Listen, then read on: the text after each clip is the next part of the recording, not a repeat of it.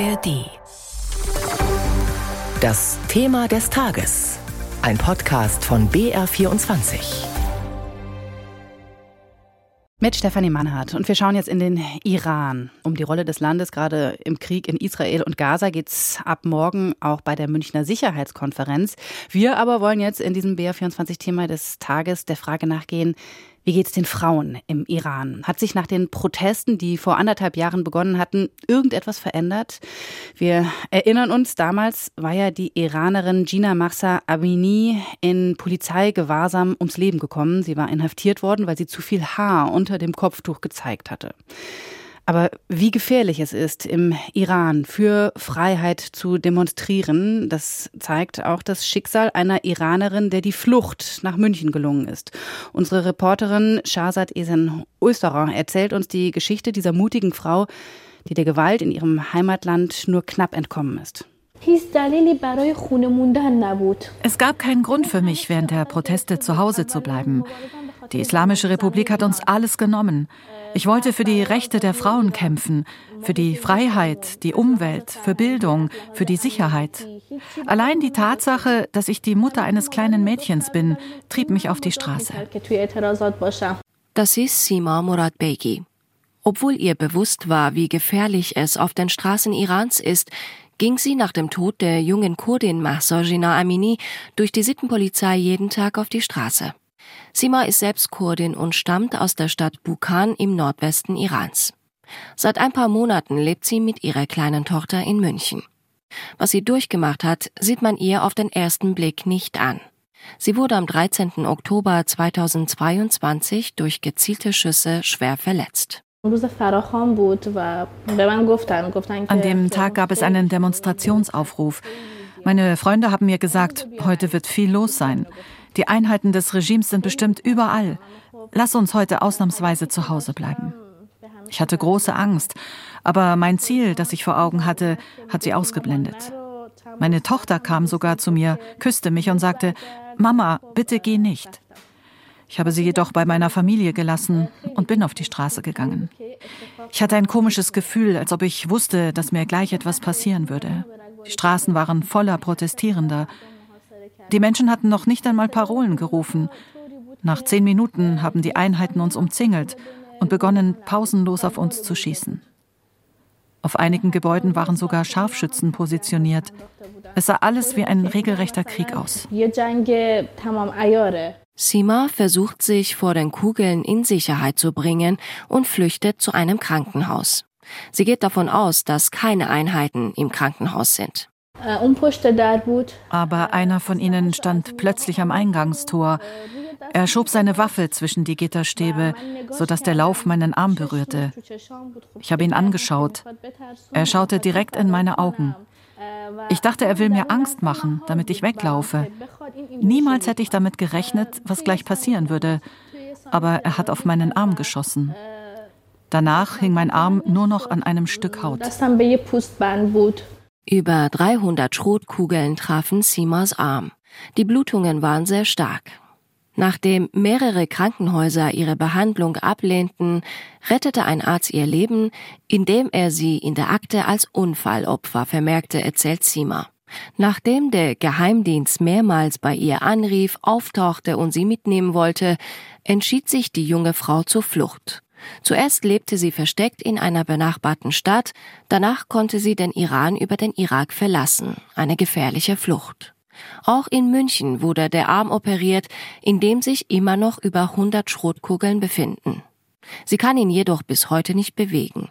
Trotz allem ist Sima auch hier aktiv. Sie gibt Interviews, nimmt an Veranstaltungen teil und macht damit auf die Lage der Menschen und die Verbrechen der Islamischen Republik aufmerksam. Mit Blick auf die kommende Münchener Sicherheitskonferenz freut sie sich, dass die Vertreter des Regimes dieses Jahr zum wiederholten Mal nicht eingeladen sind. Dennoch ist sie von der Außenpolitik der europäischen Länder gegenüber der Islamischen Republik und dem Mangel an Unterstützung für die Freiheitsbewegung im Iran enttäuscht. Ich bin nach Berlin gereist und hatte ein Treffen im Außenministerium. Was mich gestört hat, ist, dass das Ministerium dieses Treffen geheim halten wollte. Warum eigentlich? Ich bin eine Frau, die für ihre Grundrechte auf die Straße gegangen ist und schwer verletzt wurde. Warum diese Geheimtuerei? Wovor habt ihr Angst? Dabei spielen wirtschaftliche Interessen sicherlich eine Rolle, denn Deutschland ist der größte Handelspartner der Islamischen Republik innerhalb der EU. 2022, während hunderte Menschen auf den Straßen im Iran getötet und Tausende verhaftet wurden, stiegen die deutschen Exporte in den Iran um mehr als 12 Prozent.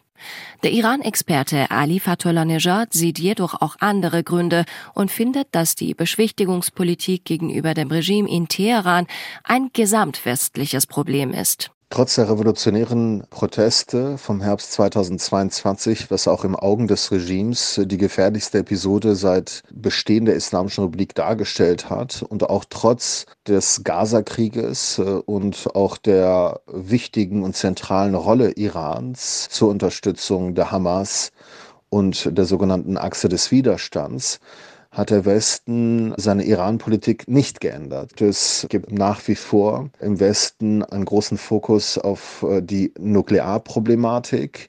Man schreckt davor ab, zu sehr Druck auf Iran auszuüben. Der politische Analyst und Direktor des Thinktanks Center for Middle East and Global Order in Berlin findet, dass es wichtig ist, endlich Signale der Stärke Richtung Teheran zu senden.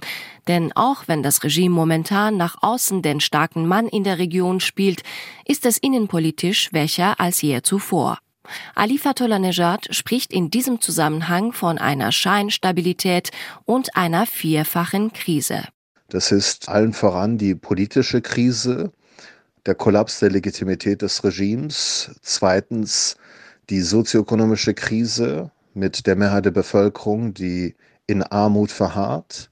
Drittens eine ökologische Krise, die die Lebensgrundlage von zig Millionen Iranern gefährdet. Und nicht zuletzt der Gender Gap, also der immense Unterschied an Möglichkeiten, an Chancen zwischen Männern und Frauen, die Diskriminierung auf vielen Ebenen von Frauen, die sehr viel Unzufriedenheit auch zur Folge hat. Die iranische Menschenrechtsaktivistin Sima Moradbegi findet ebenfalls, dass es höchste Zeit ist, die Islamische Republik maximal zu isolieren.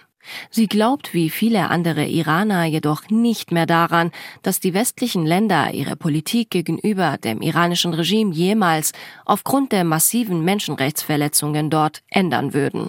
Sie macht sich keine Illusion, aber sie ist überzeugt, dass die Staaten doch verstehen müssten, dass die Islamische Republik nicht nur eine Gefahr für die eigene Bevölkerung darstellt. Die Revolution ist im Leben und in den Köpfen der Menschen längst präsent und wird früher oder später geschehen. Die Menschen im Iran brauchen jedoch Unterstützung dabei. Die Islamische Republik wird auch die westlichen Länder nicht in Frieden lassen. Ihre Verbrechen sind grenzenlos und das sehen wir gerade im Nahen Osten. Sie ist eine Gefahr für die ganze Welt.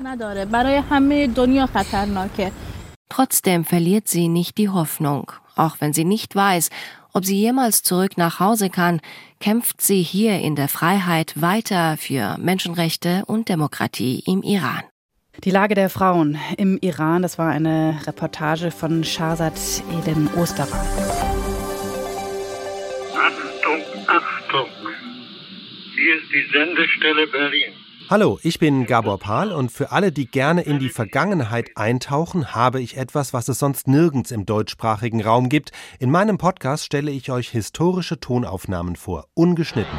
Eine unglaubliche Tragödie, die uns gerade bestätigt wurde. John Lennon wurde vor seinem Apartment in New York in den Rücken geschossen, dann ins Krankenhaus transportiert, aber bei seiner Ankunft dort war er bereits tot. Archivradio Geschichte im Original, so heißt der Podcast. Wir bieten euch unzählige Aufnahmen vom Ersten Weltkrieg, es muss denn das Schwert nun entscheiden. Bis fast in die Gegenwart.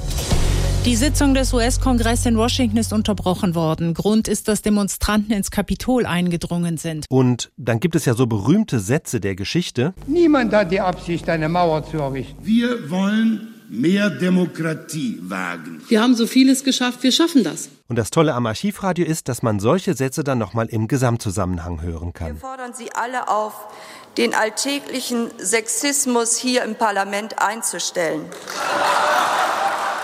Archivradio Geschichte im Original. Den Podcast gibt es in der ARD Audiothek und überall sonst, wo es Podcasts gibt.